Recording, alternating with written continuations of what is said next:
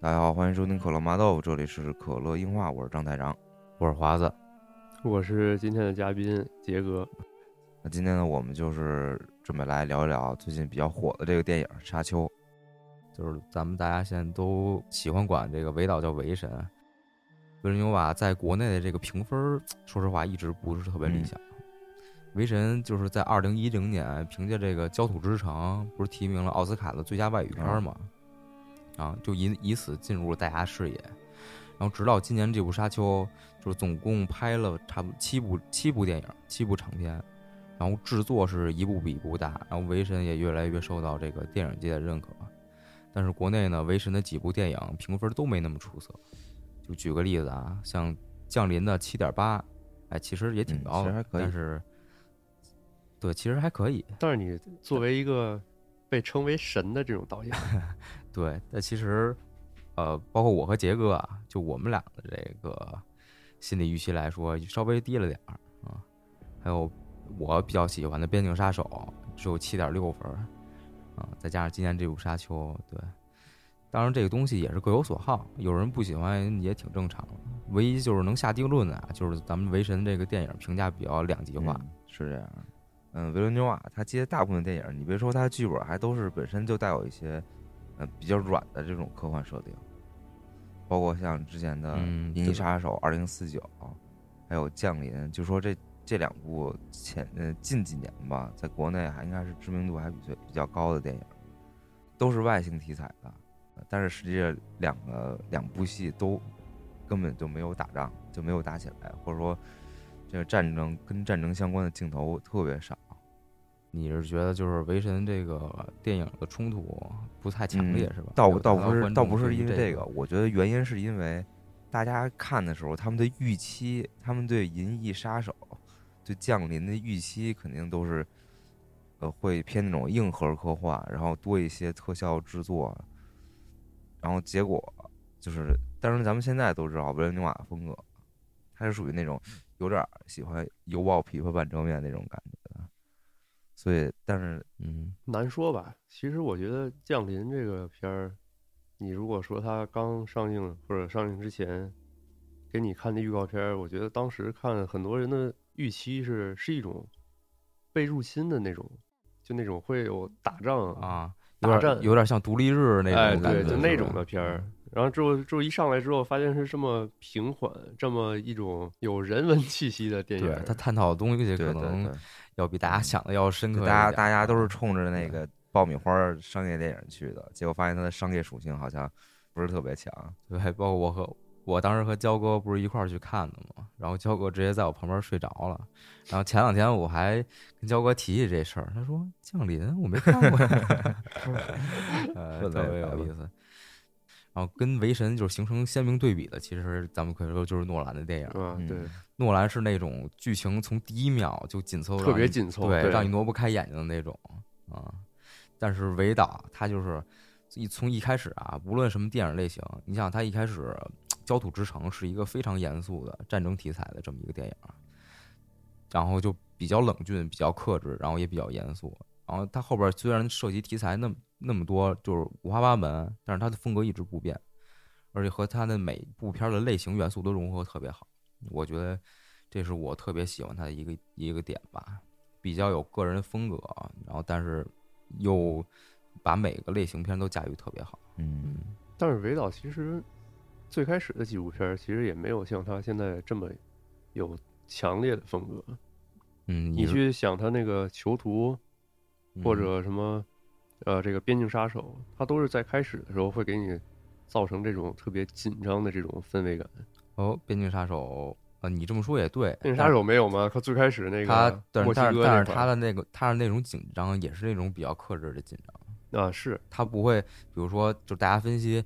就是维导他在拍摄惊险刺激的镜头的时候，他反而会用一种特别稳定的那种拍摄视角，像有的导演他会用那种手呃手持，然后比较比较摇晃比较摇晃的那种画面，然后来制造这个紧张感。但韦导就不会，他会那用那种对，他会定他会定机位，对，他会把这个机机位定在那里，就是中景，然后拍摄，然后让这个紧张这个点突然就爆发。嗯，对对对，这个是。这是他一个比较 有特色的地方，行，那咱们还是回到这部片儿，《沙丘》这第一部还是一个相当于沙丘故事的序章。嗯，对对，韦导要在这个把这个序章，要说一个开启这个系列的篇章，把它叙述的比较就是符合大众这个审美口味，还是挺难的。嗯嗯，那说完咱们对这个电影一个大概的观感之后，咱们聊聊它强大的演员阵容。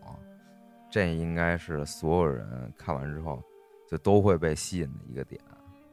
嗯，对，就是我们看完预告片发现这些我们非常喜欢这些，从流量小生、顶流甜茶，然后到咱们这些好多老戏骨在内的，就让我们对他这个期待值就变得非常的高。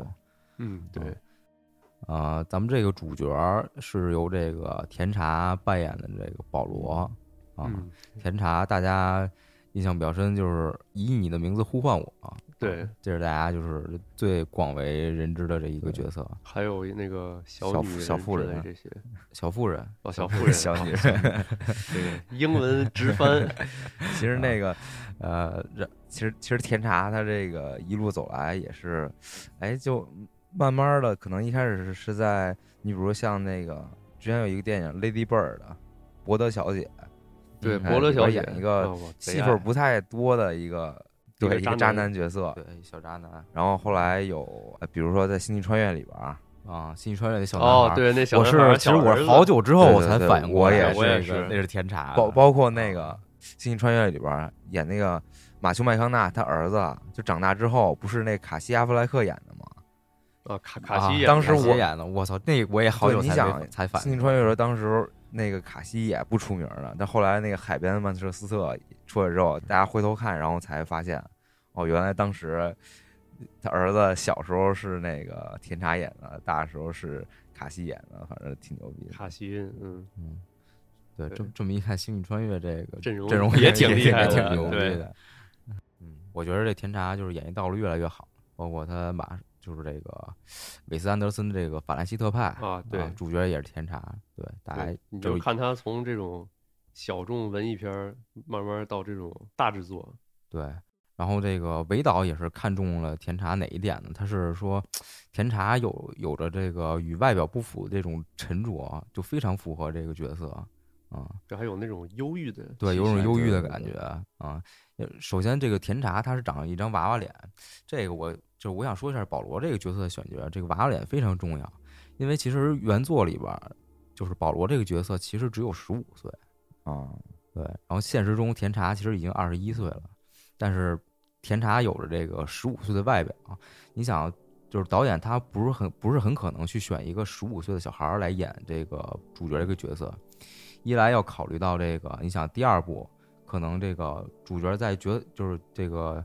主角在原著里，他岁数又变成这个二十多岁这么一个形象，他有一个很长的这种时间线的对，他有这么很长一个时间线的跨度。你要是说，就是在不同的阶段换不同的演员，其实对于观众来说是，嗯，观感是对观感很差，就是说接受上可能不太能接受。你像《哈利波特》，其实就是从小演到大，其实大家就是看这种系列电影，也都是希望这个主角团队是固定的，对，嗯，所以说。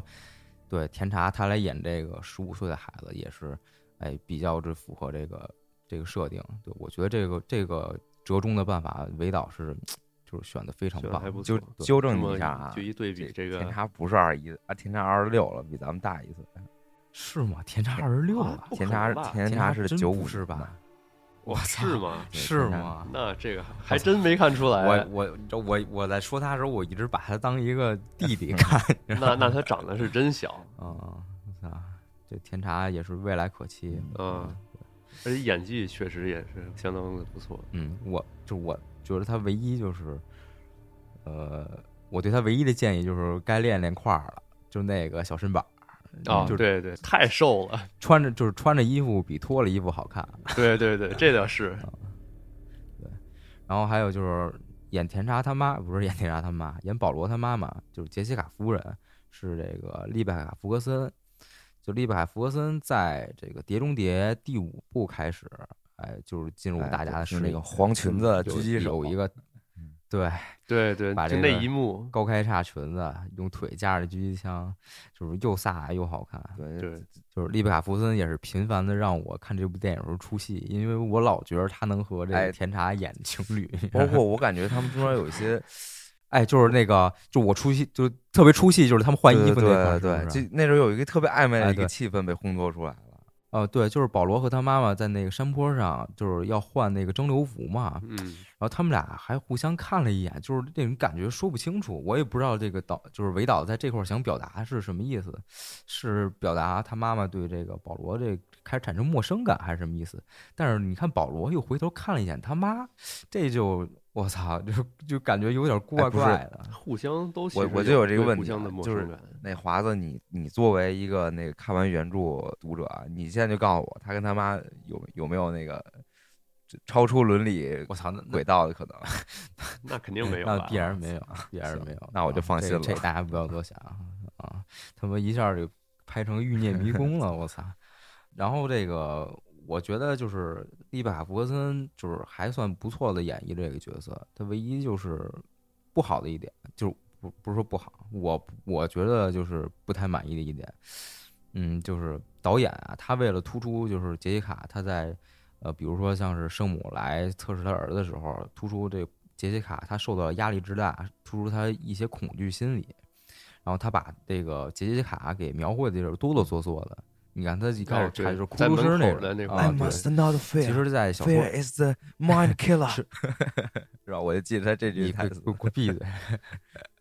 对，其实他那个在小说里边，杰西卡夫人是一个温柔且强大的人，她是一个不会就是特别外露这个自己的这个情感情感的这么一个人。对，但是怎么说呢？你要是在电影里，你不可能说，嗯，我就是。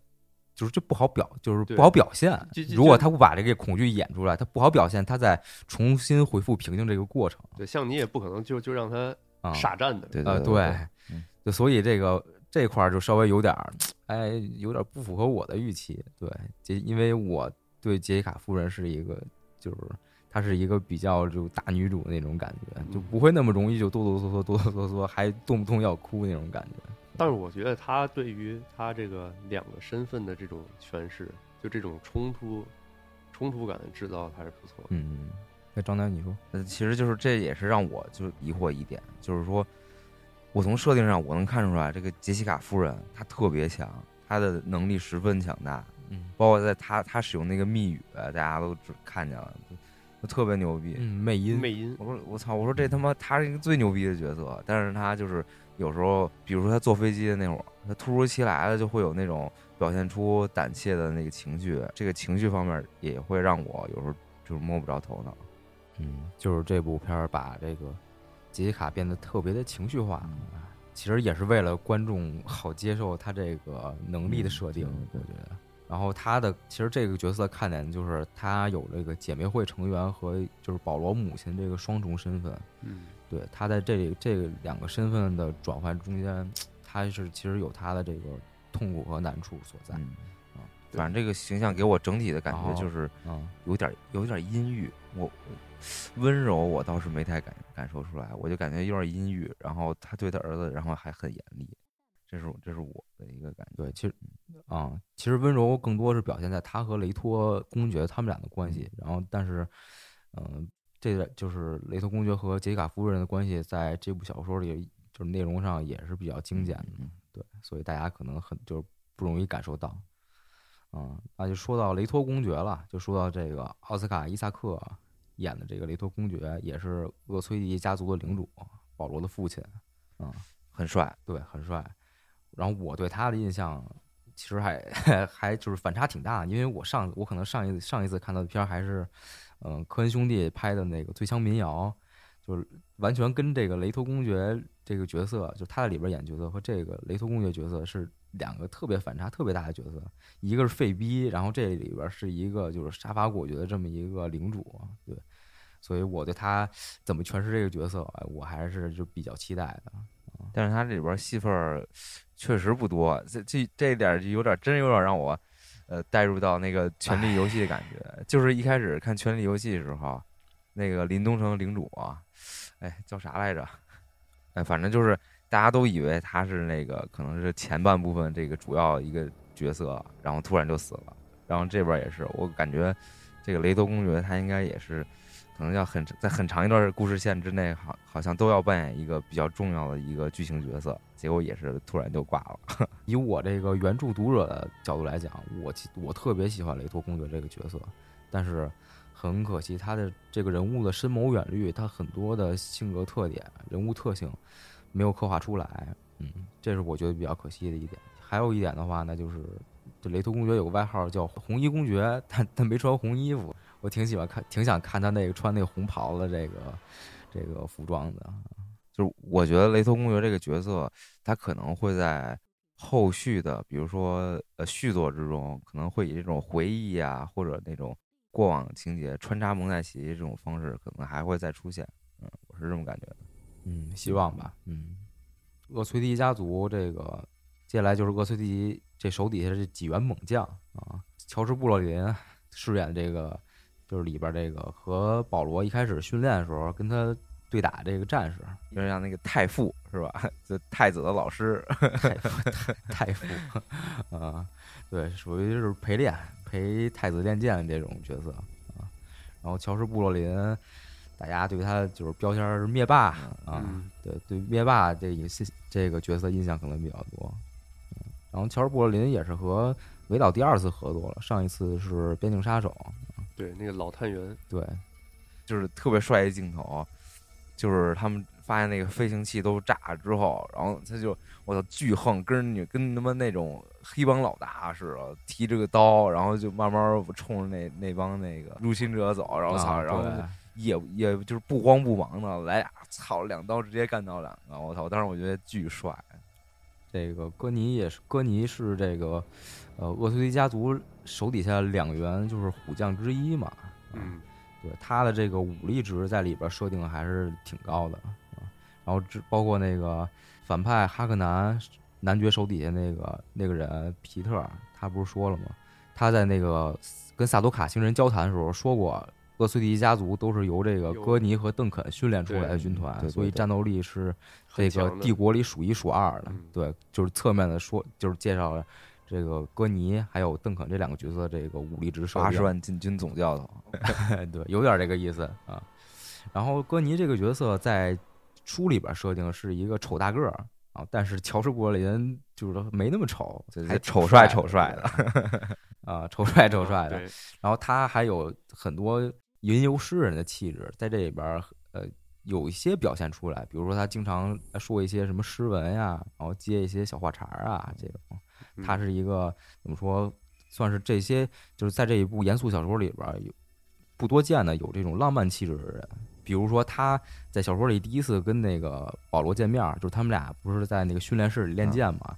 他其实上对他其实上来给保罗先唱一首小黄歌，是吗？我 对特别这人特别。电影里就保罗也说了，就让他唱歌，就就不要打啊。对，让他唱歌。其实保罗其实关机是给他唱了，唱首小黄歌，然后那个这个导演就没在里边放，给删了是吗？对，给删了。啊，然后他比较让我联想到的是那个《全游》里边阿雅的那个，就第一季阿雅那个剑术剑术老师，你有印象吗？对，也是一个话特别多、特别幽默啊，有点浪漫西班牙那种浪漫气质那种剑客啊。对他其实跟他的形象，我觉得是比较近、比较相似的。对，哎，但是这个角色后来就是剧情好像没有交代他最后是死没死，是吧？嗯，对，这个待会儿待会儿我们后边还要说的，这也是我比较疑惑。包括他还有，嗯，他还有杜菲哈瓦特嘛，就那个门泰特，对，那个老谋士，就是他们俩这个未来都按下不表啊。但其实大家放心，以维导的这个严谨程度，是不可能不给大家交代的啊。然后说到哥尼，那就说另外一个两员猛将之一，这个邓肯。也是由咱们这个海王杰森·莫玛杰森·莫玛扮演的，他在里边设定是一个剑客大师，对，说他的这个剑术是全宇宙都有名的。我操，反正中间一度我我有点就疑惑，我操，这是杰森·莫玛？因为他这次好像胡子刮的挺，哦，胡子给刮了，我操，很少见到就是刮胡子的杰森·莫玛。我说这这人怎么长得有点像那叫那个中国那个演员杨佑宁？我说怎么长得有点像他？我操！杨佑宁可还行。然后我中间我都怀疑，我说我是不是记错了？这人是杰森·莫玛演的吗？然后我又看，还真是就是杰森·莫玛。我操！杰森·莫玛以后在咱们电台就又有一外号“美国杨佑宁”，夏威夷杨佑宁。哎，你们不觉得杰森·莫玛就是他？演出的时候，老有点那个本色出演那个感觉。哎，对对。哎，除了除了马王不说啊，就说海王和这个角色，就感觉这个性格上就特别像，都是那种很豪爽。对，邓肯这角色也算是我在这电影里应该算是数一数二比较喜欢的。哎，对，我觉得应该也是大部分影迷就是都比较喜欢这么一种角色。对，因为就是他跟其他很所几乎所有角色就相比起来，其他人都都是那种很压抑。啊！但唯就唯独他是那种见到人就会笑出来，然后然后特别豪爽，特别的那种啊气氛调节剂。对对，哎，其实这个气氛调节剂的角色应该是戈尼来扮演的，结果这两个角色对调了，嗯啊，然后导致这个邓肯其实在这里边特别讨喜，他老老有一种和他那种。高大形象就是反差的一个有反差的这种反差萌，我觉得这可能也是导演根据这个不同演员，还有他们在观众就是脑海中的一个算是既定形象一个调整吧。就是可能他如果硬让那个他们角色这个性格就是遵就完全遵从原著那像你说那样，可能大家看起来反而会稍微有一些就是不适应。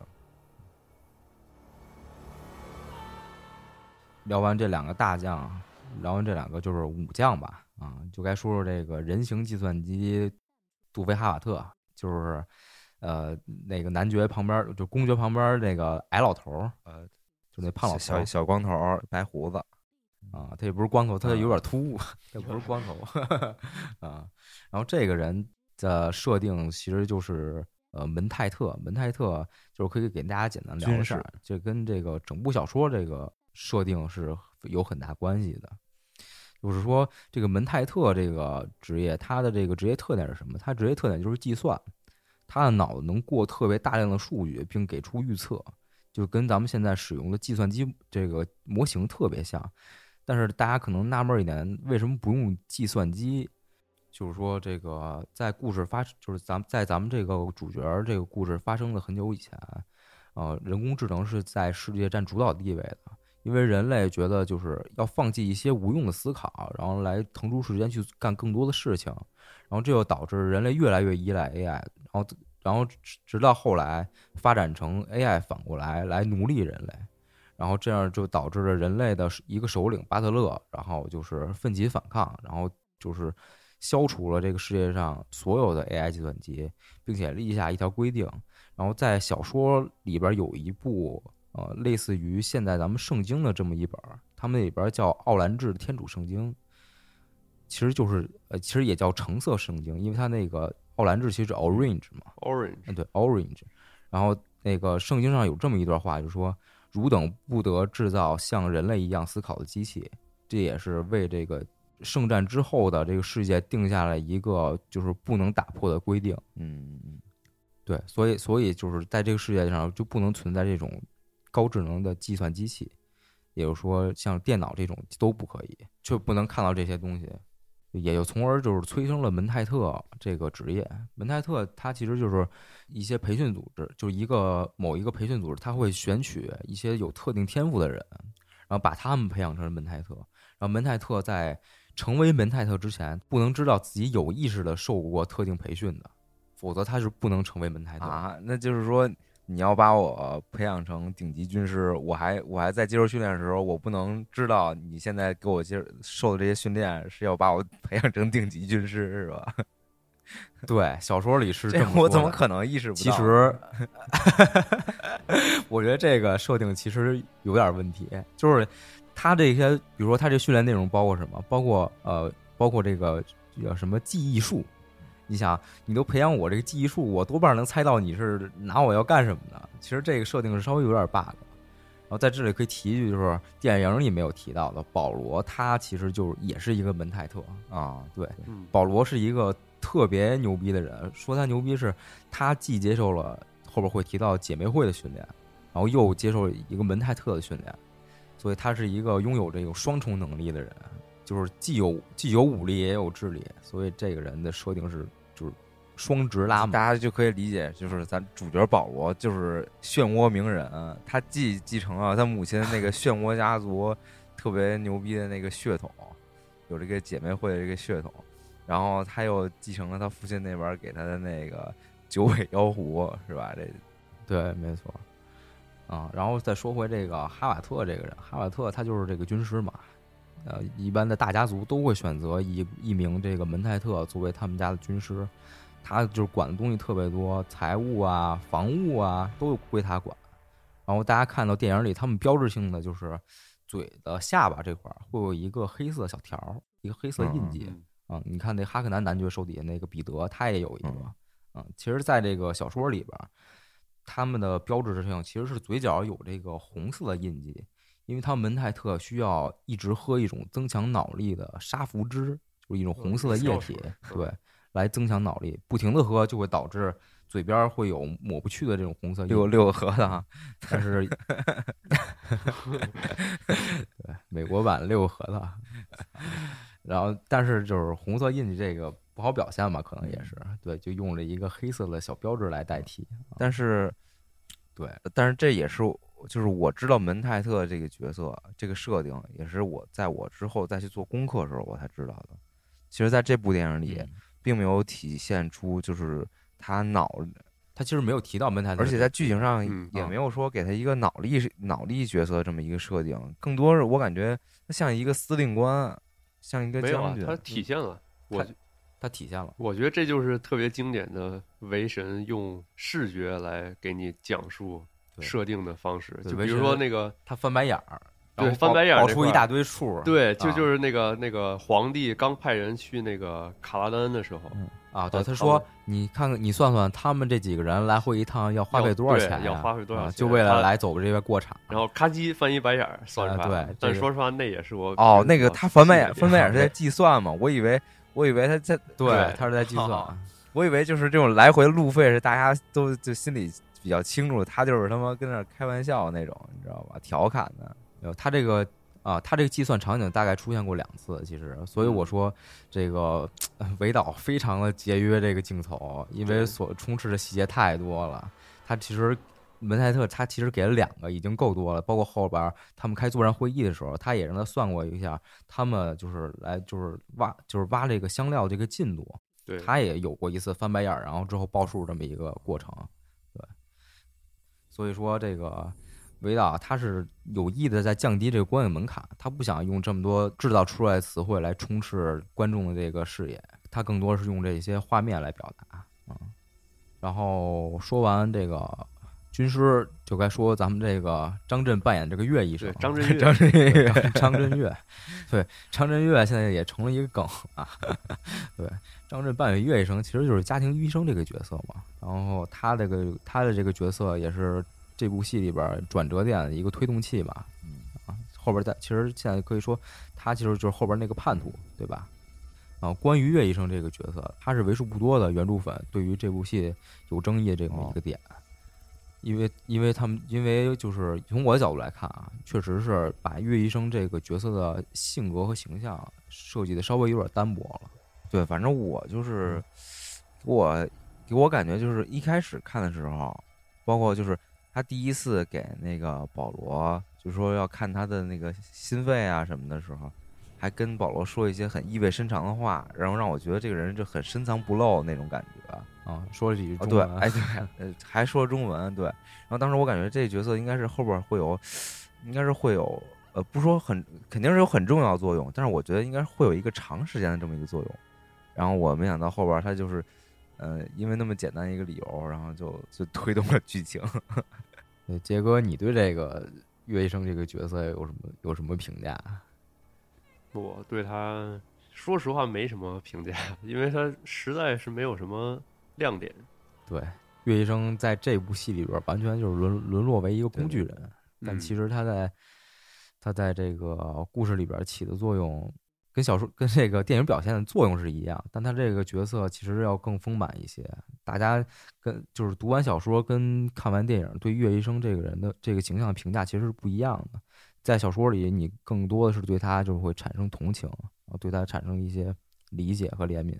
但是你在电影看完，你只会觉得他是一个为一己私利，然后背叛这个家族这么一个坏蛋。对，而且尤其是他刚背叛，刚就是投靠敌军之后，马上就被杀了，你反而会显得这个人有点蠢，显得特别滑稽，对，特别愚蠢啊。但其实不是这样的，后边我会跟大家再更多的扩充一下岳医生这个角色的。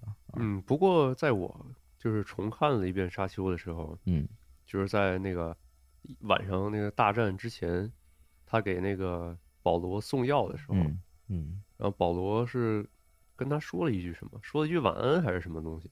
他在走出门的时候啊，停顿了一下，然后但是没有敢回看保罗，嗯，所以这么一就这么一个瞬间吧，就是初看就可能不会注意到，但是再仔细一想的话，就可能也能展现出他们的一种内心的这种焦虑。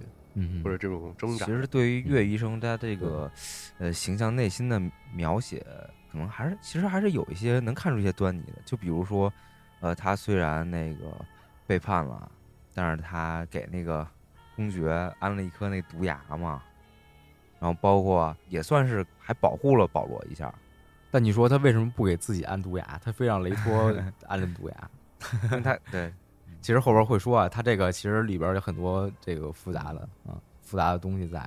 然后咱们就介绍完这个主角团队了，然后马上就是这个罪大恶极的这个反派团队，这大长虫。咱们先说这个哈克南男爵吧，这个死胖子，嗯，有哈克南男爵就是里边这个头号反派，他是厄崔迪家族的这个世仇啊。但其实哈克南，你看他跟雷托说话的时候，他叫的是声表弟还是叫的是 cousin？嗯，哦，cousin，对对，他们其实是表兄弟，为什么呢？其实厄斯蒂奇家族是从这个哈克南家族里边出来的，分家。对，小说里是这么说的，对他们是分家了啊。然后哈哈克南这个男爵其实也删掉了他很多的，就是更阴暗的东西，比如说他喜欢小男孩，他其实是一个男恋童癖，对他有恋童癖。然后，然后他，然后在描绘这个形象的时候，就是他是一个。肥头大耳，吃的就是连走走走不动道这么一个人，所以你看他老是飘着，因为他在给自己身体安了一个悬浮器，这样他走路就不用自己动，因为他根本走不动。对，这是对对这个哈克南男爵他的这种贪婪和他的这种邪恶有一个侧面的。我以为是他他妈是天天吃什么蝎子、蛇之类吃成精了呢。没有，不是你，就是电影里你你可以明显听到机械的声音啊。我以为是他是像那种章鱼博士那种机械下肢。对，反正如果不跟如果没有人就是和观众说他是这个原因，然后大家只会觉得他这个人物有点诡异，就是长袍古怪的。对，你看他第一次用那个悬浮器飘起来的时候，那个长袍特别的长。对对。而而且哈克南人就是所有人的脸色特别苍白。对。就是大光头，之后就是次要角色，就是他的这个侄子野兽拉班，对吧？嗯，由这个戴夫巴蒂斯塔饰演的啊，戴夫巴蒂斯塔，呃，现在也算是一个小明星吧，对吧？说实话，我对这个角色挺失望的，是吗？就就因为我自己，就是我一直觉得巴蒂斯塔这个人演技是可以的。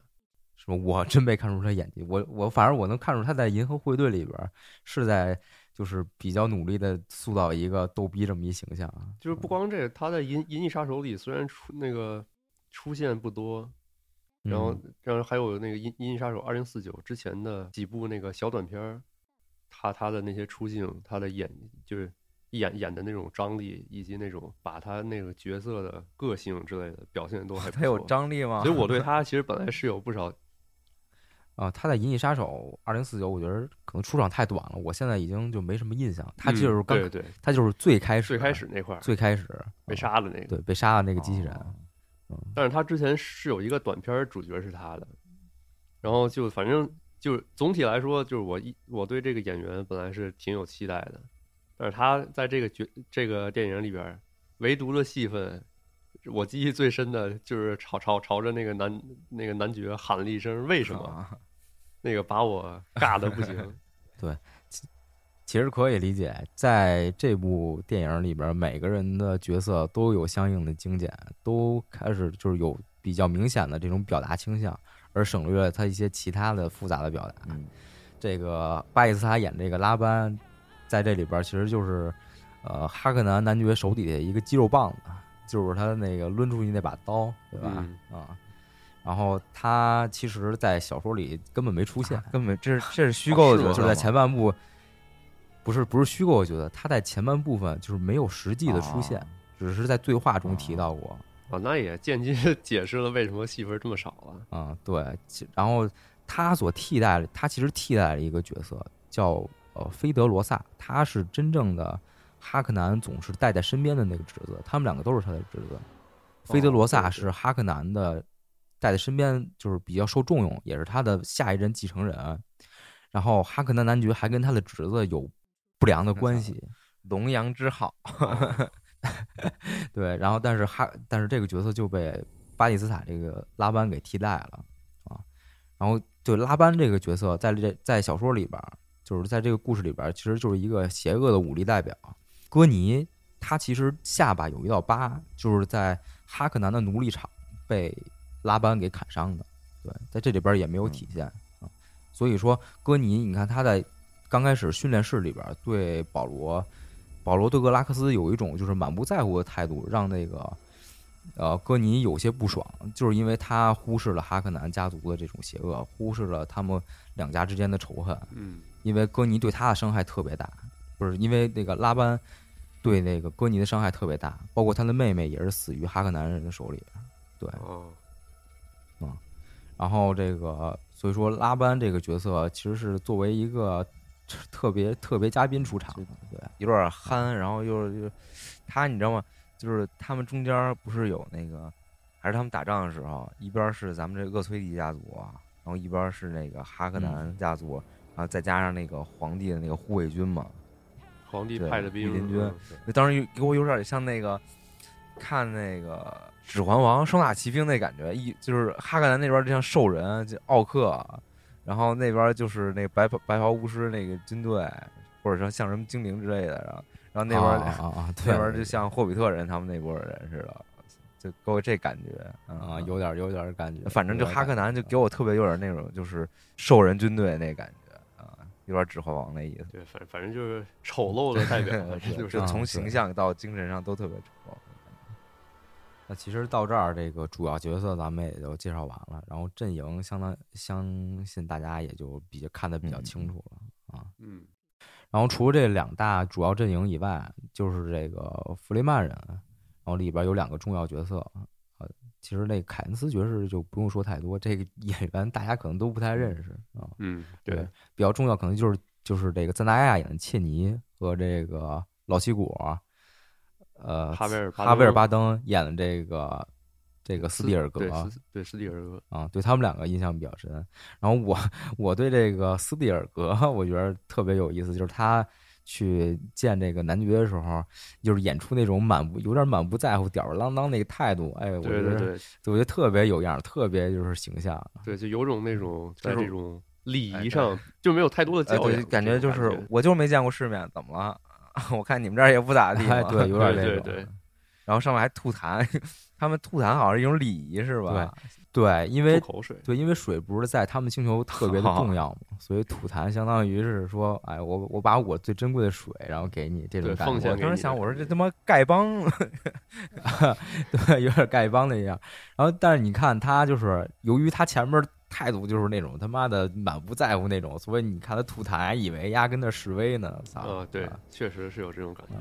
然后邓肯再出来说啊，这其实是他们的礼仪，就是让你觉得哎特别意外。反差感，对。然后，然后就是聊聊你们对哪个角色比较就是有印象，印象比较深刻。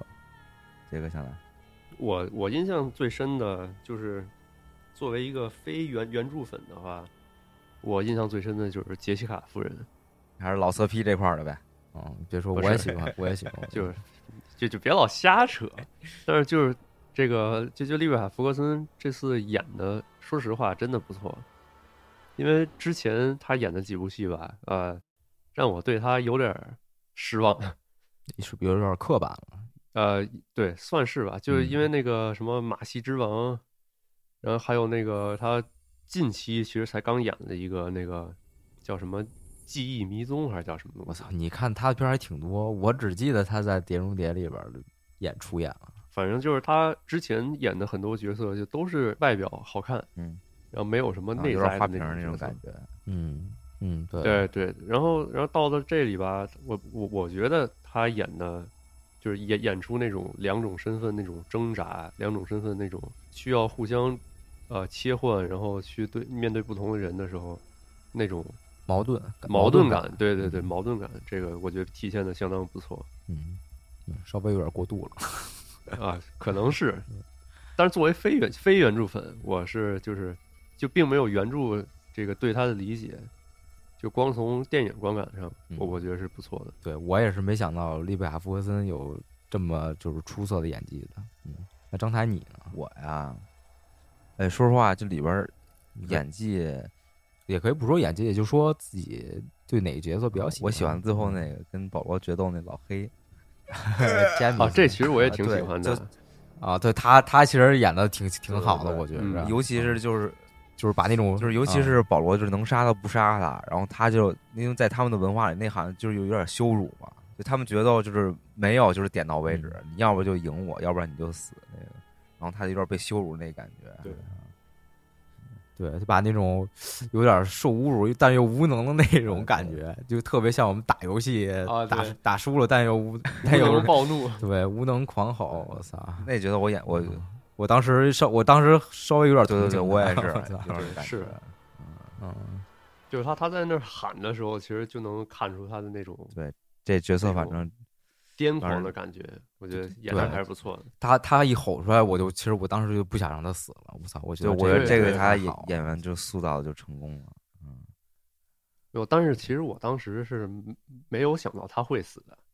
是吗？啊，因为他前面有那个梦境的幻境，对那个幻境，可能大部分人都是这么想的。然后我也是这么想的，而且我觉得他应该是一个主后期一个主要角色，然后没想到就挂了。但是，但是这就是我插一屁啊！当然肯定要说主要，如果主要角色的话，说实话，甜茶这次演出就挺让我惊艳的。嗯，可能大家都说到这个比较。呃，就是印象深刻的角色，可能都避免说主角，但是我觉得天茶这这次演演出还是挺让我惊艳的。嗯，还可以，他演的还不错。哎，包括他他说中文，哎呀，说中文真挺不错的，口口音贼正，怎么练都能练好。大部分人就是什么意思？但是大部分那个外国人，他就是在学中文的时候，他能把字儿说出来，但是他音调很难找准的。对，音调是一个很重要的点。嗯，我觉得你会说出这个口型，蹦出这音，不算会说中文。他这个说的真不错，但张震说这不是他教的，他是自己对。田茶好像，但但是说是，但他肯定是有语言老师的。但是说实话，就 就 你这么长的准备时间，你怎么练也练好了。有点硬撑。像你又不是什么就一段话，主要主要是对于我们这些中国观众，真是挺惊讶的。嗯，但是说说实话，我我就我第一次去看的时候，他在说那句话的时候。有点笑场，是吧？有点你可以理解，次元壁被打破那感觉。对，但是我感觉他大部分时间都成功的，就是把这个角色，导演想表达出这个角色的性格都表达出来了，包括他，嗯，呃，对，就是那种愤怒啊、痛苦啊，然后迷茫啊那种感觉，你别说，在他这娃娃脸上还都都能看出来。嗯，我觉得这就真的挺不容易了。嗯，对，我觉得尤其是他对那个。自己未来可能的身份，这种不认同感，对他其实有这些纠结在里边，他也给表达出来了。对他对他注定的，他对他既定的命运，其实有抵抗心理。天差也是很好的表现出来了，我觉得。对，尤其是帐篷里那段，我觉得演的还是不错的。聊詹米斯这块儿，我对他这个服装设定，哎，我就也是挺印象深刻的。你发现就是这个弗雷曼人，他们这个服装就特别有这个中东这边。那种气息，对对对，嗯，根据不同人物形象，他们就是所属的这个家族的不同呀，还有包括他们这个习俗的不同，然后都会根据他们这些形象来给他们设定特定的这个服装。我觉得这个还是比比较亮眼的。就听说他们有差不多两百种，就是不同的服装，就是他们这个美术给他们做的，是吗？这方面还是挺用心的。就两百种方案吗？还是说就是实际用到的啊？不是，不是两百种啊，两百套，两百套啊啊，就是实际设计出来两百套，就是给他们这些演员穿的。对，哎，我怎么觉得他这个里边儿，就是这些演员的肤色设定上有一些，有一些肤色的暗示啊？为什么弗雷曼人大部分人都是黑人呢？啊，这里边其实可以聊到那个凯恩斯这个人物，这个人物特别有意思。他在原著里是一个白人男性，对对，哦，白人男性，白人男性，他娶了一个弗雷曼人的女性，然后作为他的爱人。他其实是皇帝安插在这个。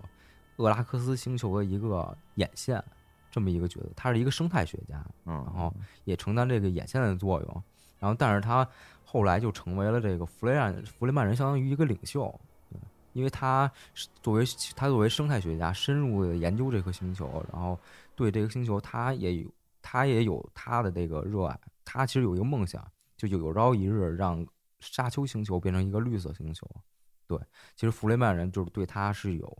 非常大的敬重，这就涉及到一个点，如果你把它搬到现在这个设，就把它设定搬到现在，一个白人男性到一个 到一个少数，就是到一个黑人的对，到一个黑人群体里边当做领袖，这个东西。你翻到现在讲，问题非常大，而且重要还还是要改变他们的这个，对，还是要带领改变他们。哎，不是，那那那你这说不通啊，你这逻辑。那哈维尔巴登他也是一个白白人啊，他就他不是也是演饰演这弗里曼人领袖吗？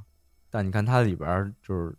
给他的化妆化的还挺黑的，他是 那种这个化妆化挺真的真的，你你不觉得吗？他就特别像中东人，而且他长得其实是大黑胡子，不是那种传统印意义中的嗯，这倒是嗯，这倒是男性。你你在看哈维尔巴登的时候，你不要把他想成 老无所依里边那个白 那个苍白脸那个杀手，就那就对了嗯，对对。说那刚才那个凯恩斯博士，我感觉他应该在里边设定是一个特别敬畏。这个沙漠生态的一个人，包括他临死之前，他不是说我只侍奉一个主人，就是沙虫吗？一个沙漠沙漠之主。对对，这里边咱们就也可以就是引申出就是沙虫这个设定，这设定还挺有意思的，就是他会被那有节奏的、有规律的声音吸引，对吧？对，没错。而且他一开始，呃，前面大部分时间他是没有正面正式露面的，有点像你知道，有点像大白鲨里边。当时那个斯皮尔伯格不是因为经费不足嘛，他没法做那个大白鲨，然后他就做那个只能只能露出鱼鳍，不是不是鱼鳍，就是说他用那个白鲨背上挂挂住了那个他们船上那个桶，在海面上漂浮的桶，你知道吧？对，来烘托那个白鲨这个行进行进这个氛围。然后这边也是，然后一开始很很大一段时间那个沙虫是不露面的，然后就是用沙子这个包括他们踩踩。哎，对他们踩香料车的时候，第一次受到沙虫攻击，对，就全都是通过那个沙子的涌动。哎，对对，就包括第一次，他就是那个沙虫把那个车吞掉的时候，也只露一个嘴，大家就有点莫名其妙，感觉像开了一个洞一样。那你看，你看降临里边，他在那个就是刻画这个七只桶这个外星人的时候，第一次他第一开始也是就是露出一个局部啊，我发现就是对他只露出他那个触手，对对，就就会产让那个观众产生对这种生物的想象。这个是特别有意思的，我觉得这是就是维伦纽瓦一个特点，对，这是他有点这个，呃，他有点这个克苏鲁这个美学，你们发现了吗？嗯，是，就但但这些表现，他他对这种这种视觉冲击的这种克制，对对对，就就他不会把所有东西一下全都呈现给你，对，这就凸显了这个导演的这个审美品味，我觉得这个很重要。我提一个反面的例子，你们看没看过那个九层妖塔？我在九层妖塔这个电影非常有意思啊，就是它前面这个氛围特别好。它一开，我其实一开始它里边不是也有一个怪物吗？而它那个是在雪雪山里边，所以雪雾非常大。刚开始怪物其实可以很好的就是 表现出来，就是永远给它一个局部，让人看不到它的全貌，让你无法想象它到底有多大多恐怖。这其实是未知，其实才是恐惧的最大来源。但是他一上来，他就把那个怪物抛给你了。我让你直接对这个电影丧失了乐趣。嗯，对，这就是好导演和就是这个差的导演这个差别所在，就是未知的才是最恐惧的。嗯，对，我觉得更重要就是让观众先去想象，对对对对，然后有有有了想象的这种一个基础之后，再再去给你慢慢的呈现，就给就给你一部分的呈现，然后再整体的呈现。嗯，没错。对其实这也是电影题材相对于这个文字题材它的一个弊端，就是它永远呈现为主，但是让你想象的空间不大。但是，对哎，韦导很好就是处理了这个方面。对，尤其就是在那个最后杀那个杀虫终于就是探出头来，然后张着大嘴体露面的时候，对哦出现主角而死亡凝视。哦，你说的是那个部分，就就我以为你是要提那个最后最后的一幕，一个弗里曼人，哦，骑着一个趴在杀虫虫背上啊然后那一下露面，啊，这这这块儿有特别有意思，其实就是说这个弗雷曼人，这个他长久就是居住生存在这个沙漠，他学会了与这个自然共处。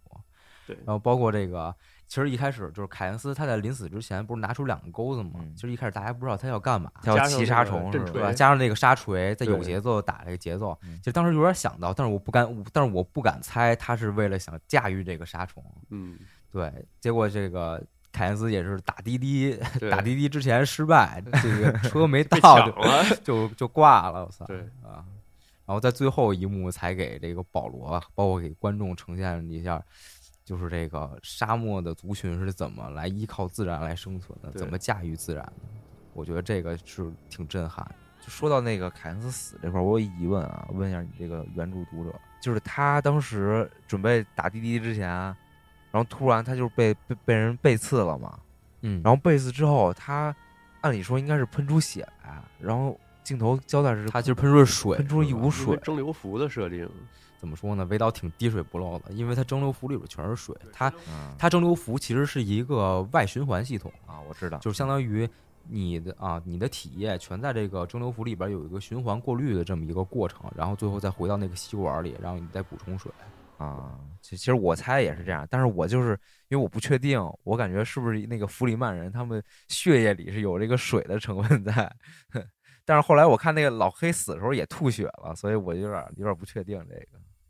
嗯，弗弗雷曼人也也是就是正常人类，他们只不过是因为长期的吸了吸了这个含有沙料的这个灰尘，所以那个眼睛会变蓝。眼睛变蓝是吸食香料成瘾后的这么一个表现。你看到在保罗他的幻象里边，他的最后也是变成一个蓝眼睛的人。对，就那个他看到圣战的景象的时候，那个头盔抬起来，对，而且好像这个就是这个香料，好像它有名字叫美美郎脂是吧？对，它有一名字在小说里有有一个确定名叫美郎脂，嗯，美郎脂。就好像就是说像那个保罗这种，他这种天选之子，他是那种可以预预见未来的先知嘛。是香料，应该是好像是就是说可以激发他这个预见未知这个能力的。对，香料它是这个可以激发你的潜能的这么一个东西，然后它的副作用就是它有这个非常强的成瘾性。其实，其实那个很多人在看完这个，嗯，就是看完这个电影后，会有产生一个疑问，就是，嗯，就是这个保罗和他妈妈为什么不借助飞船逃离这个星球？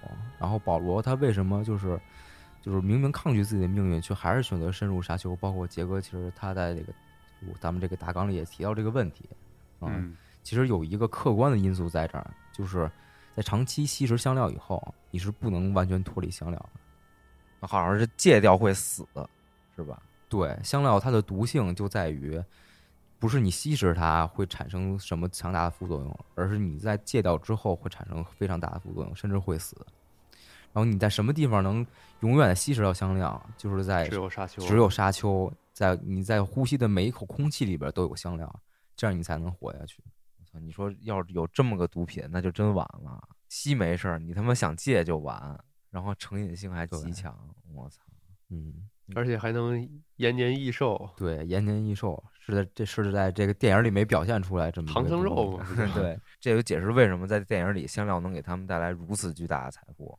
对，嗯，就是刚才咱们聊到这个和这个詹密斯这个打斗，还有这个弗雷曼人服装，其实它的这个设定上面有很多的这个与众不同的地方，包括它这个使用冷兵器是一个争议比较大的一个点。就是在科幻片里使用冷兵器，好多人好像不太能接受。起码也是个光剑吧，是吧？啊，对，就起码我我看现在网上很多差评都是。这么什么？就是公元后什么一万多年什么？你竟然还就还在用刀打？哎，但我跟你们说啊，《星球大战》它是借鉴了这个，嗯，对对对，沙丘的这个，对啊，这个东西。现在很很多那些经典科幻片，其实都是基于沙丘的这这些设定，嗯，或者从这些这些设定上引申出来的。对，都是从它脱胎出来。那说说一下，这这个冷兵器它的一个存在意义，其实它是因为里边有一个完整的这个战斗系统的设计。就是他们战斗系统的这个核心在于他们使用的这个屏蔽场，就是他们你看，就是保罗第一次在和哥尼他们训练的时候，保罗先是打开了这个手腕上的这个屏蔽场，然后他拿这个刀试了三下，前两下是快的，然后第三下是慢的，然后就有一个表现就是慢的能慢慢的渗入到这屏蔽场的内部，然后屏蔽场变红了，哎，这个其实就是围绕再再一次用镜头给大家交代这个设计。这个就是快的东西刺不进来，慢的东西可以，所以就是为什么不用子弹？因为子弹是快的东西，屏蔽长可以屏蔽掉。然后这个屏蔽长它还有一个设计设定，就在于你不能用激光来打它，因为激光打它会引发亚原子核聚变，导致类似于核核爆的这么一个现象，在这样就是你攻击者也会受到致命的伤害。所以他们在只有在特别远程的时候，然后会用那个。激光打他们那个基地是吧？对对，不是你得多远啊？那得就就必须得很远。就是在小说里有一个情节，就是那个邓肯，他其实是在找这个保罗和和杰西卡之前，他在那个城里边埋伏了一个就是这个屏蔽场这一个东西，然后并且把它能量调到最高，让这个不知情的哈克男人用这个枪来攻击这一块区域的时候，就会引发爆炸。哦啊，对，甚至能当一个陷阱，是吧？对啊，然后就是，其实我觉得啊，这个刀剑它其实要比这个枪械更能就是增加这个故事的冒险感，因为你想攻击的距离缩短了，就会让这个紧张感被放大，其实就是 怎么说，增加这个这个张力吧。我是这么觉着的，对，不这点我同意。对，我觉得会让这个风格变得有一些这种诡异的帅气，就是在一个高科技的现代社会里，然后拿着刀剑打，其实我觉得这个风格反而会很讨喜。嗯嗯，有点复古。而且说实话，像我个人的啊审美吧，我对这种未来战争中使用那种特别奇形怪状的枪械来打仗，我觉得都特别出戏，特别假。啊，而且那那种东西，他们就是你没法有这个战力天花板在，因为你五花八门，你想出什么什么武器都行，随便编。我弄一个超时空武器什么的，就直接给你缩没了，吸走。因为它是不太依赖于你使武器使用者的个人能力的，基本上是依靠这个你武器这个科技水平。对对对对，你的武器不能不能就是凌驾于你这个人的使用能力。对，但是我觉得，就是沙丘。打戏美中不足一点，就是我觉得他肯定没有请是中国的武术指导啊。啊，对，这块这块我要说一下，我对他这个打斗非常，我也非常不满意，就还是回合制 啊。不满意点，第一在哪儿呢？就在于他那屏蔽场，我觉得他那个屏蔽场就是他为了他这可视化处理，呃，其实做的就是挺有创意的，就是。在原著里没有表示怎么，就是这平一场长什么样子，然后韦导用一个颜色的变换，然后来这个表达他这个攻击成功与否。但是在观感上来讲的话，它平一场因为颜色变换，然后包括晃动，你就是让他的动作变得有点模糊啊。就是一个就是一个典型场面，就是厄崔迪的嘉宾和这个哈克南的嘉宾针锋相对的时候。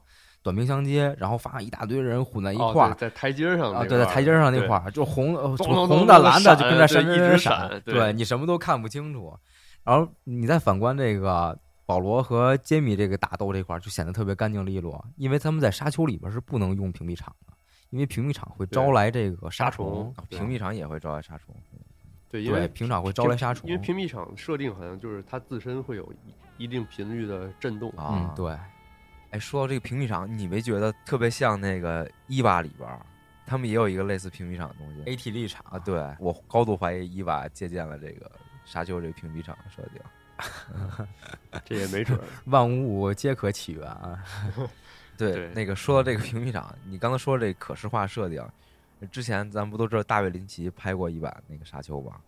然后啊，就是一个罩子，就是一个光罩子，我的世界真人版。他是就是用那种全用那种立方体把人的外对，就一个立方体给它罩住，特别像那个《星际穿越》里边那个机器人儿，你知道吧？他们飞船上那个机器人儿啊啊，你知道吧？有那感觉。那难道不更像《我的世界》里的角色吗？对对对，反正也挺像的，就有点像素化。对啊啊，对，其实这这个这个作者他在就是设计这个屏蔽场的时候，他想的非常周到。他在考虑这个屏蔽场，你刺不就是你攻击不进来的时候，他在考虑你这个剑凭什么就能刺出去？这是这是很多这个就是有这个屏蔽场设定或者保护罩设定这么一个 bug。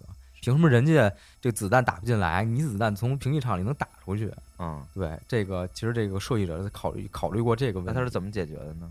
刺出去就是他的这个打斗方法，就是要先快后慢，你懂吧？先快速接近你，然后再要靠近你身体那一瞬间，然后就变慢，是这样的。对，但是我感觉在他们打斗里，这个速度其实对他其实打斗里边好像体现的不是很明显，后边慢的那个体现。对对，就就尤其你看那个邓肯，就在那个什么小房间里，最后掩护他们走的时候，就就哐哐打呀，打的时候就就咣咣往上冲。哎，其其实也有，你没发现他就抹脖子那下啊？对对对对啊，对，就那一下，但是之后就是。来人冲的时候，但我觉得抹脖那下也有点挑衅的意思，可以是。对，嗯，对。哎，但是有一个确实，呃，保罗有一次有一个沙标，是那是叫沙标吧？那就是暗沙标。对，然后就是偷偷的要要刺他嘛，然后他眼看着那个沙标就是慢慢的接接近自己的时候，突然就变慢了。就是他那时候可没屏蔽场。对，他他电影里可是。他他你忘了他看了一眼床上，发现那个屏蔽手和剑全在床上。对，他其实看了一眼啊，是吗？那我怎么记得当时有一个那个屏蔽场哦，是那个沙标，沙标飞向他，然后停在他的眼睛前头，然后你看那沙标好像不动了，你以为他是就是在穿过那个屏蔽场，其实不是，是那个沙标，他会主动捕捉就是移动移动的东西，对。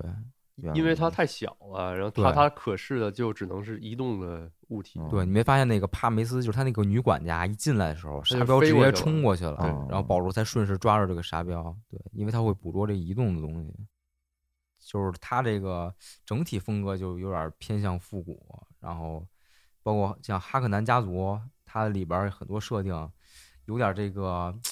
就是旧时代这个科技美学的这个感觉，对，不，这这这也是我觉得这个在人物服装设这个设计上给我比较大的一个亮点，就是哈就是哈克南家族这些很多的这个美学上的呈现，就都让我想到那种原来咱们玩的那些塔防游戏啊，或者什么那种即时战略游戏里边那些虫族。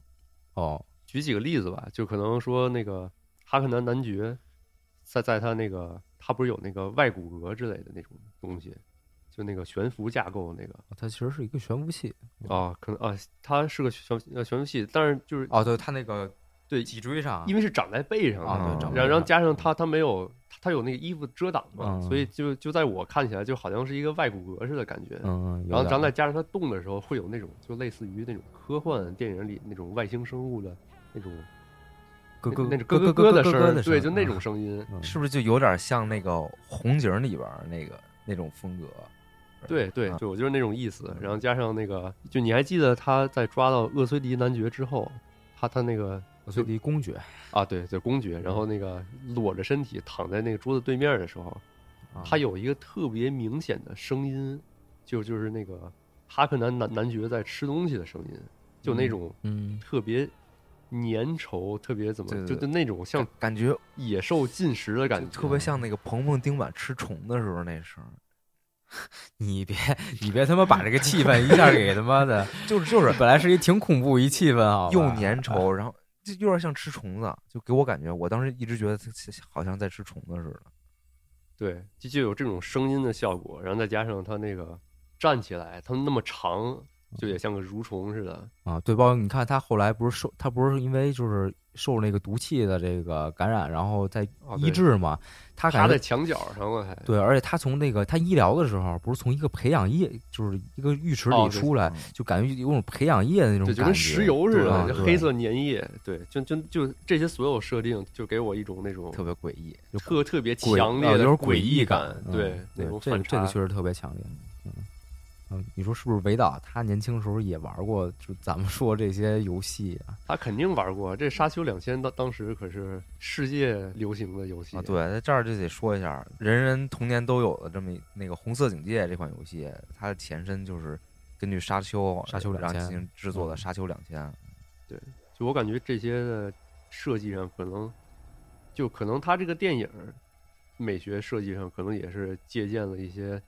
游戏里的这种风格，嗯，我我觉得啊，倒不是说游戏借鉴了上一代的那个吉格还有莫里斯他们给这个老老一版沙丘的这个美术设计，其实我觉得这块是有，对，也有，对，毕竟这个异形也是通过这个，对，因为这个咱们都知道沙丘它其实拍摄经历了很多波折，它第一版的这个拍摄计划其实是在上个世纪。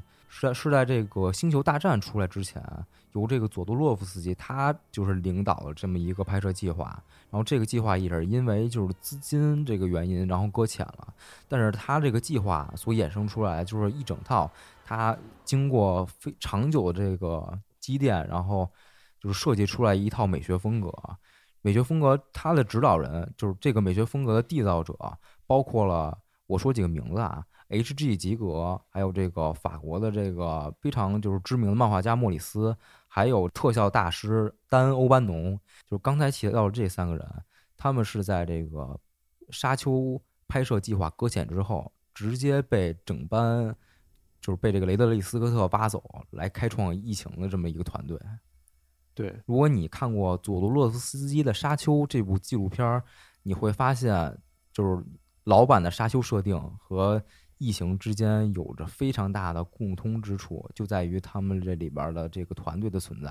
嗯，对，它甚至好多的那些建筑之之类的，都是从原来的设计方案照搬过去。没错，对，嗯，然后这，然后包括这个欧班农和这个吉格，他们两个也是老雷在指导这个《银翼杀手》的时候，他的这个团队，说不定他们整个的这个职业生涯都受《沙丘》这个作品很深的影响。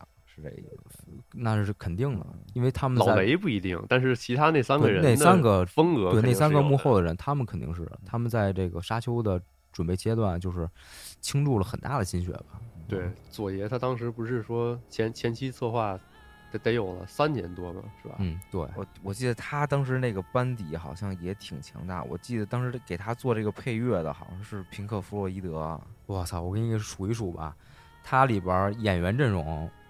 包括这个达利，他是饰演的这个帕迪沙皇帝。达利是我知道那个那个那个艺术家达利，对，就是你知道那个达利。那左爷给他开出的是什么条件？哎，不是，先说先不说什么条件，就是他跟左爷这块有个特别有意思的故事。左爷就是凭什么请他来演？他问了左爷一个问题，就是他们两个在聊的时候，达利不是有一幅画非常的著名，就是在这个沙滩上有很多这种，就是躺在地上这种时这个时钟钟表。对，嗯嗯，对吧？他问左爷，他问左爷说：“你捡到过钟表吗？”左爷当时懵了，他说：“什么意思呀？”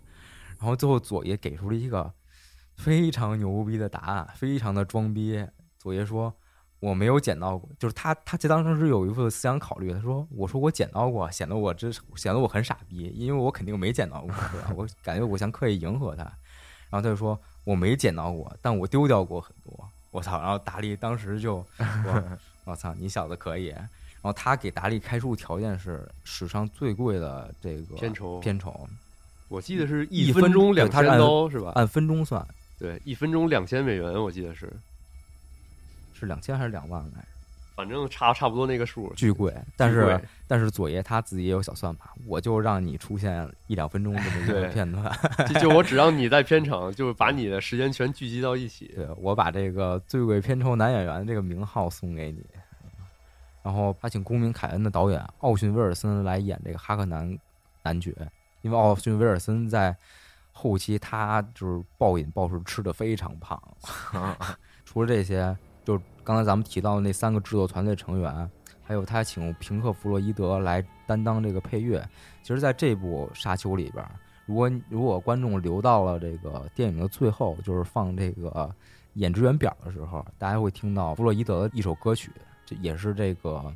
韦导在致敬上一版《沙丘》的这个这么他们所付出的努力，对，嗯，因为他这个比较可惜，他就压根儿就没拍出来，就是直接流产了，嗯，没错，还不所以所以佐罗洛夫斯基他对这个《沙丘》这部片儿，就是他的这个怨结很大，包括中间大卫林奇出过一版，他还特别高兴，因为大卫林奇那版拍的巨烂，对对，他说很高兴，他说贼高兴，对。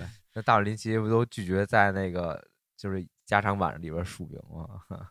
对，没错，对，编了一个假名。嗯，然后即使是这个维神拍的这个被很多影迷认可的这部《沙丘》，到佐爷那儿就也只是一部比较 不错的商业片儿，还不错商业片儿。哎，确实，你从他选角来看，就是肯定是有这个商业考虑的。因为我觉得你要肯定要拍续集嘛，你第一部要要是票卖的不好，那肯定就要被砍了，要不然直接被砍，要不然就是被砍预算，那你肯定是肯定要兼顾一下的嘛。嗯嗯。其实我对这个韦导这把他的画面美学，我操，我真的是非常的这个喜欢。这个有点延续，他在二零四九，他在就是感觉，呃，二零四九还有降临里边他的一些审美品味，然后也延续到这部电影里边。我觉得他有点喜欢这种废土风的感觉。嗯，一是废土风，二是我觉得他的风格就是他很喜欢使用这种巨大巨大沉默物体，就是这个 BDO 这个这种风格。嗯，就比如说像降临，一个静态的风景画。然后突然上面来来一个巨型那飞行器，对，黑跟个他妈黑色的棋子儿似的，对。然后再引申到这个沙丘里面，然后咱们看到那个几个镜头，就比如说，呃，保罗在面对沙虫的时候。嗯，杀虫选择的是凝视，而不是怒吼啊，或者做一些比较夸张的威胁性的动作。就是它巨大沉默物，它的作用在于和人在形成强烈对比的时候，会让你突然就产生一种渺小感和虚无感，对那种压迫感，对压迫感非常的强。啊，包括我最喜欢的一个副，就是一个场景，就是圣母他们在搭乘飞船来到卡拉丹的时候，那个巨大的飞行器就是在一个黑的，就是摸不着边的这么一个场景里停下来。然后投射出这个唯一的光源，然后这个圣母还有他的团队就从这个光里边走出来，我这个感觉感让人压迫感特别强，你就一下会对这帮人的这个他们的目的或者他们会不会对主角造成威胁，就会产生特别强大的兴趣。对，这我觉得这也是一个就是好的这种科幻片导演应该具备的这一个怎么说呢？善于利用构图跟。色彩，然后去传达一些情绪，嗯，没错。啊，我我觉得这也是就是为什么近些年来克苏鲁这种美学风格特别受恐怖片或者惊悚片导演这个青睐的原因，就是油爆皮箱半遮面这种感觉是让人呃又害怕又想看，是一个最好的这么一个程度。就是为什么好多人就是深海恐惧症，然后但是他们特别。喜欢看那种海洋的灾难片儿，尤其是这种未知的海底世界里的突然怪物出现，是吧？说实话，我还我还真不喜欢，我特别深海恐惧，是吗？是吗？但是我我就会很去抗拒那些海底的惊悚片儿。哎，你你们会就是特地就是自己明知道自己很害怕，但是特地会找过来看吗？我不会看，但是就我在现实生活中啊，就其实我是那种深海恐惧症。我就有一次，你知道吗？有一年我去台湾玩，然后在台东有一次，我当时跟我前女友一块去，在海边儿。那天就是晚上浪巨大，天特别黑，然后我们俩晚上在那个海边溜达，然后就是我能隐约的看到那个白色的浪花，我就滔天巨浪就能就冲你这边扑过来。当然，它打到你岸边的时候，那个浪肯定已经很小了。我但是当时我就内心那种。就是无法言说那种恐惧感，就感觉有东西在挠我的心，你知道吗？那感觉，我操，就有，就是有有点害怕，然后但我又忍忍不住想就盯着那儿看，就黑漆漆什么都看不见，但是我就听着那个海浪声越来越近，然后看着那个白色那个浪头越来越高，我操，我就有点甚至有点小爽的那种感觉，你知道吗？我我我我给就是有这种自虐倾向，就是这种邪恶癖好的，就是听众给你们提供一个就是发泄的出处啊，就是在豆瓣上有一个叫做。呃，巨物恐惧症小组，大家可以进去看一下，特别的爽。嗯，对，包包括我特别喜欢的一部科幻片，就是《科洛弗档案》里边那个，也是用到这个神龙见首不见尾这种处理方法。我操，我都贼喜欢。我记得是只有片尾出了那么一闪而过，是吧？其实后半段就完全看出来了，但前半段给这个影片造成的这个观看压力特别大，特别爽那种感觉。就这种片，我老是我我。总是会第一时间怀疑他们是不是他妈就是为了削减预算，削减这个特效制作预算，有可能。那我觉得挺巧妙，这种处理，对这种处理方法真的很巧妙啊，也挺考验这个导演的功力的。那但其实咱们也能看到啊，其实这部《沙丘》应该是会是他这个未来这一大系列里边，只不过一极极少的一部分，包括就是。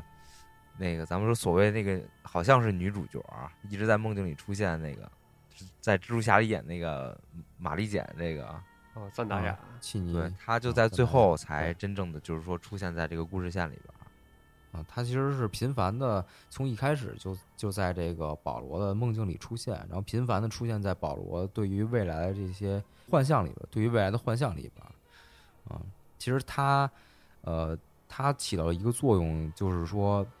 他在就是他在告诉观众，保罗的梦境其实是有不确定性的，因为你像他在第一次有这个就是幻象被启发的时候，他跟他妈说：“我好像看到了自己死亡，但好像我又没有，好像又并不是。”啊，但他确实又能看到一些未来真正能发生的事儿，比如说他妈真的怀孕了，对吧？对啊，其实是就是契尼，他就是穿插了保罗这。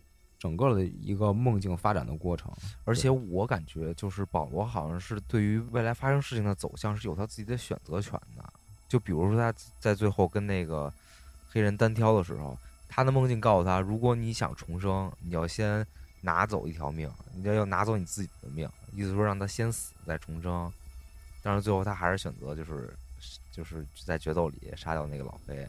对，保罗他的预言能力在于他能看到。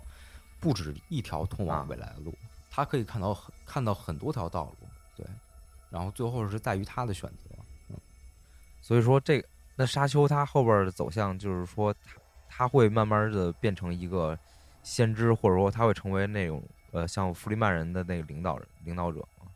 会的，其实在他的梦境里也说，也就是展现了他回来未来可能会引领一场弗雷曼人的战役，对，那场圣战，对。我觉得，而且那个圣战那个短暂的镜头，我觉得是他这个武武打戏的巅峰。对，反正是一个精巧设计过的。对他们当时穿那个服装，都跟现在穿的不一样。是那种白色的装甲，是嗯是，对，白色的铠甲，黄金的吗？不是，嗯，白白色和金色都有。嗯嗯，对，其实弗雷曼人是很非常优秀这个装备的制造者、生产者。对这也都是特别厉害的武将。嗯，对，没错。哎，对，就包括弗雷，就是那个保罗，他们拉拢弗雷曼人站在统一战线，这个设定特别像全游，就是像张斯诺他去墙外，然后拉拢游民跟他们一起，然后对抗这个啊，对抗这个大军一样。还让我想到就是。咱们中国古代将领戚继光，就是他原来在南方抗倭的时候，他也是要招兵，然后到义乌这地方，发现一大堆这个一大堆这个村民械斗，说这个地方我操，人就是彪特别彪悍，穷山就是穷山恶水出刁民，就然后他的戚家军就是由这些在这个顽强就是这恶劣的环境下就生存下来的人组成的，所以这个可能是感觉中外都有这个传统。拉拢盟友嘛，毛主席原来说说过，这这朋友搞得多多的，敌人搞得少少的，没错啊。其实我们对未来沙丘它的一个走向有一个大致这么一个概念了吧？已经就是它是基于这个复仇为这个基调肯定是复仇动机的，但是嗯对，但其实最后它的内核就是并不是复，并不是复仇，包括它里边很多它的政治线，还有那个宗教脉络，它还没有完全的铺开，就到后续肯定会展开。包括这些姐妹会啊，到底是怎么回事儿？嗯，对，保罗这个人的他的内心挣扎和他的就是对于自己命运的这种对抗和和解是比较重要的一条线。对，这可能才是这个作者想要表达的一个主旨吧。嗯。然后下一部电影应该是二三年上吧？对，二刚定档，应该是在二三年。嗯，对，因为听说是沙丘也是刚回本了嘛，然后就马上宣布了下一部片子。那还真挺不容易的。对我衷心祝贺韦导。如果他票房成绩如果真的特别不好的话，其实小亏我觉得应该也是可以，也可以的。但是如果像那个左爷那样，就是预算特别大，然后效果还不好的话，嗯，对，因为之前。制片方说的就就是，除非亏呃亏损巨大，就应该会有。哦，那还挺好的。对，那说明片方还是有这个耐心。就也说明这个就给了就韦导的一个极大的一个这种话语权。对，话语权加上这个后盾，给他很大的信任，给他很大的支持。其实我觉得，我可以预想到，应该后后续几部应该会，呃，不能说渐入佳境吧，但是会越来越好，因为毕竟他第一部还是承担了这个。怎么说呢？铺垫剧情，还有构构建这个世界观，这个功能，所以对，主要都是介绍。但但这也就是很多人提的那点，看完就像看个超超超长预告片那种意思。对。但是说实话，我觉得这个结尾停在这个地方，应该是最优选的。嗯嗯，没错。因为你仔细想，你再往前提或者往后拉，怎么着就都不是一个特别。能让人接受的一个这个停顿点，对，太前则意犹未尽，太后则又这个稍显得拖沓。不是，就太前的话，就感觉啥都没发生，没了。嗯，然后太后的话，就感觉你故事讲到这儿，这就我也不知道会不会有续集，就感觉这个故事好像没有结束。停到这儿挺他妈勾人了。对，但停到这儿的话，就观众就知道，哦，行，不就就等着续集就行了。嗯，对。然后关于下一步，其实可以给大家就是说几个大家可以展望的地方。就是第一点，就是厄苏迪加的剩下的两名家臣哈瓦特和戈尼，他们两个人物的前途其实是导演按下不表。然后其实，在后边会有一定的发展，这是第一个大家可以期待的。第二个就是保罗怎么样，就是带领这个弗雷曼人，或者说他怎样融入这个部落啊？这其实也这是第二个看点。然后还有第三点就是，这个故事背后的大设定，其中的两个比较大的这种阵营或者机构吧，就是宇航工会还有姐妹会，他们的全面貌还没有向大家展露出来。对，还有就是咱们的帕迪沙皇帝，这里边权势最大的那个皇帝，他也还没有露面，只提了个名字。对，没错。所以说后边剧情线其实给大家就是延伸出来点很多，他可能会在第二部进行。一个收束，然后在第三部进行一个就是整体的这么一个一个汇集。对，我想我想问，我想关心一点，邓肯就死透了吗？没有，呃，死了，但没完全死啊。对，没死透，没完全死啊。他就是之后的邓肯，不是邓肯了。你这么说，你这么说，其实大家都能猜出来了啊。是，就就是就是这么说吧，死了，但没完全死，大家可以期待一下杰森·莫玛以后那那行，那就挺嗯。就如果是按照原按照原著走的话，那他还会出现。那谁知道他会不会改掉这个？这个人应该不会砍啊。确实，我我觉得这个角色还挺讨喜。哎，那后续还有还会有就是，呃，除了咱们刚刚提到那些，还会有一些新的角色比较重要的加入吗？肯定会有，会有，会有。皇帝起码得露个面。说，就是除了刚才咱们说这些，就是已经已知的但是没露面的，还有什么新的角色？嗯，会有。你包括包括你像就是。呃，弗雷曼部落里边的人还会有很多就是新的角色会出现，然后可能我不知道下我不知道下一步它的那个进展会有多快。其实下一步很快，应该是按照小说的进度来说，很快会有下一代人出现啊，对吧？Next generation，下一代人出现，对。而且它如果发展很快的话，它也可能会延伸到其他星球，因为毕竟提到这个圣战了嘛。嗯，对。就可能会展现那种像《星球大战》这种各个星球不同地貌、风格、生物种种族，种这是这种区别。他们这个好像设定就是一个星球就是一个领地，是吧？对，没错，对，这里边全都是呃假想出来的这个行星，星系。但是其实你可以看出卡拉丹其实就是地球，山青是水秀的，对，山清水秀的，其实就跟地球一个设定。行，那咱们这个今天聊的也不少啊，咱们对于沙丘一些呃设定上的解读啊，还有一些展望，咱们就先说到这儿。咱们也是期待《沙丘》的第二部能够拍的更怎么说呢？更加精彩吧，然后更加完整。嗯，我倒是其实挺期待它能有一个更高度的向商业化靠拢一个这么一个结果。我不是说我期待它变成那种商业片儿，但是我挺欣赏那种能将自己的艺术追求跟那个商业能高度结合的，就像诺诺兰那种。嗯，我我是对韦导有这个小期许。韦导反正是有这个能力，我觉得啊，这个是得看他自己愿不愿意了。